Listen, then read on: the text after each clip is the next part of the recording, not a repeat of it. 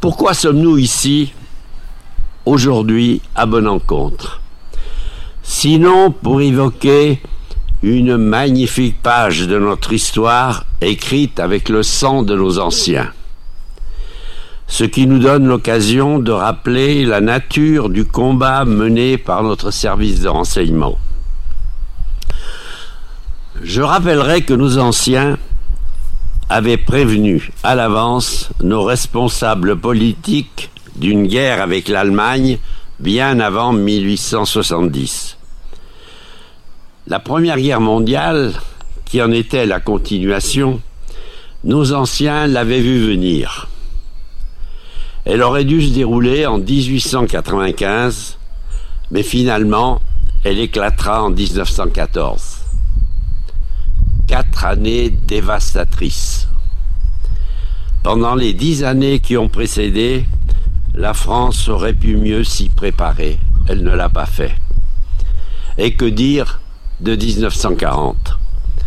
Sinon que depuis 1936, une nouvelle guerre, qui était la continuation des deux précédentes, devenait inévitable.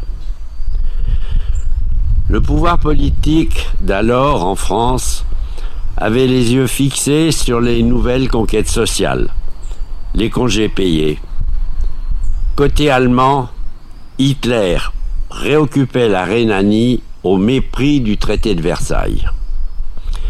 Les années 20 et 30 avaient vu un certain pacifisme se développer, laissant imaginer que la der des der serait vraiment la dernière. La première priorité à l'époque était à la reconstruction. La seconde, dix ans plus tard, retrouver la douce vie qui faisait le charme de notre pays.